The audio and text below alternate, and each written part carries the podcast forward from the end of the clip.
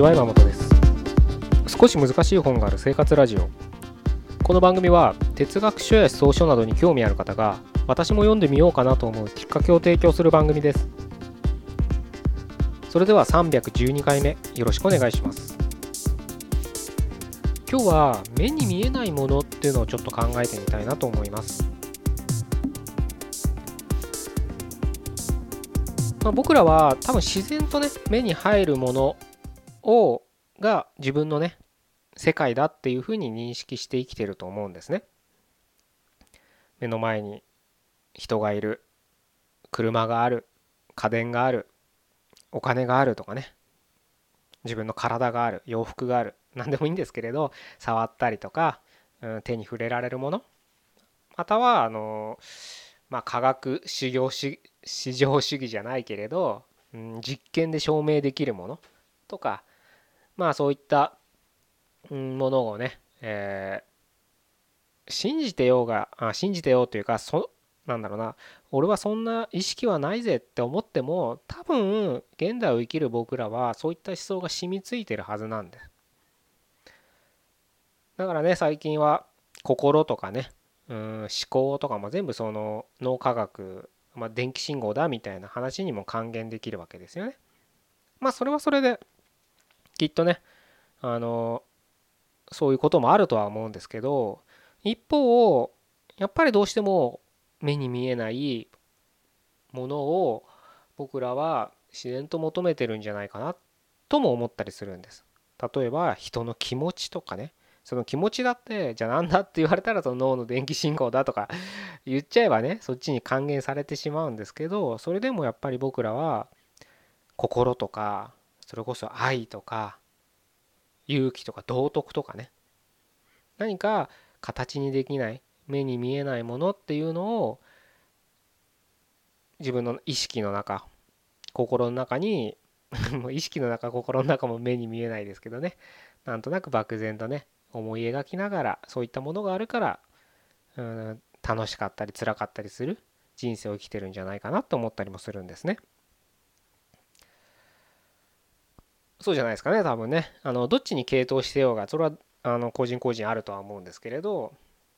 うん、やっぱりねあの、まあ、自分って何だろうとかね何したらいいんだろうとか何で生きてんだろうとかだってまさにそうですよね。そういう思いをね僕らは一度考えてしまったらもう逃れられないんですよ。残念ながら。だから苦しいんですけれどまあそれをどうね自分の人生に生かしていくかはまあ僕はねその一つとしてこういった本読んだりとか学ぶっていうことが大切だと思うんですけれど学ぶとあと活動はですよねうんそれの両輪が大切だとは考えてるのでこういった活動をね、えー、し続けているつもりではあるんですけれどそういったね大切なものであるんだけどやっぱり目に見えない形にないがゆえにおろそかにしがちなんですよね僕らはね。で何も今日はなんかふわふわしたね。うん。愛を大切にしろとかね、うん、勇気を持って活動するんだみたいなことを言いたいんじゃなくて自分にはそういった目に見えないもの自分じゃ見えないもの触れないものそういったものもものと言っていいのか概念と言っていいかわからないけどそういった世界って言ってちょっといろんな言葉にあなたなりの言葉に置き換えてほしいんですけどそういったものがある世界を生きてるんだっていうふうに知っとくっていうのは大切なんですよ。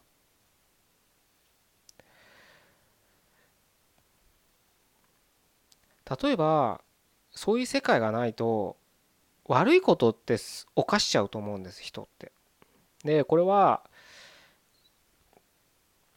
あのまあ行ったことない人の方がほとんどだと思うんですけどあの教会とかに懺悔室ってあるんですよね。ヨーロッパとか行くとね。ヨーロッパとか行くとねって言いながら僕は行ったことないですけど。まあそういうのは分かると思うんで懺悔室でなんか箱の中に入ってまああの見えないようにね。あのその奥にね神父さんがいて自分の罪を告白するみたいな部屋があるわけですよ。それあれって何であるかっていうと人間ってねだって別に例えば誰かのお金を盗んだと思って行為をしてしまったとするじゃないですか。で誰にもバレずに盗めたと。でそれで美味しいご飯が食べれたわいわいなんだけれどやっぱり誰にも完全犯罪ですよそれは。誰にも見られてないんです。誰にもバレてないんです。あもちろん盗まれた人にはお金がないって思われたかもしれないけど犯人がそ自分だとはバレてないんです。でも人間でそういう罪を一生抱えられないんです。苦しいんです。だからああいう懺悔室みたいなものが設けられたんです。心の浄化じゃないけど告白することでじゃ悪いことが帳消しになるか？そういう問いも発生するかもしれないけれどそれはちょっと後の話であの懺悔室ができた理由っていうのがまさに人間っていうのは何年も何年も悪いこととか後ろめたいこととか人に言えないことっていうのを心に置いとくことはできないんです。だからああいったものをもうある意味知恵なんですよ人類のああいった仕組みを作ったっていうのは。だからそのぐらい人って目に見えないものにすごく生き方が左右されるんですね。だからそういうのを知ってないと軽々しく悪いことしたりするんです。でした後に後悔するんです。耐えられないんです。変な話刑務所行って刑期が終わればもういいじゃないかと思う人もいるかもしれないかけどもし自分がそういう立場になった時果たして本当に悪いことをして10年20年の懲役が終わって出てきた時にきちんとその罪の意識が晴れてるかって言われたらわからないですよね。物理的には物理的？時間的にはちゃんと法のね刑期を終えた。でも自分が犯してしまった罪をやっぱり一生抱えていくわけなんですよ人間って。そのぐらいやっぱり目に見えないものに僕らは支配されてるっていうのを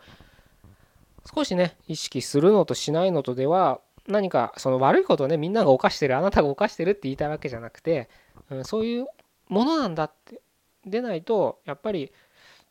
何かね決断迫られるはずなんですよ。あの悪いこといいことじゃなくて例えば、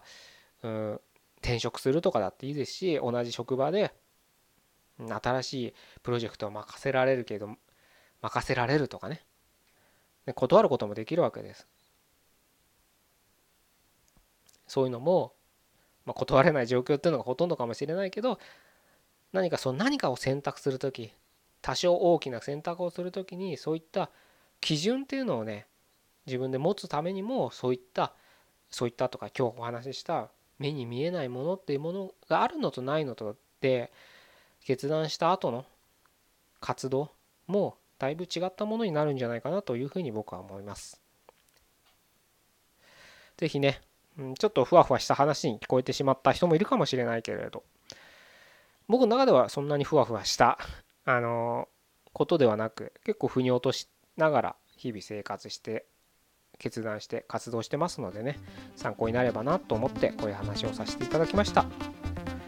じゃあ312回目以上で終わりたいと思います。ここまでどうもありがとうございました。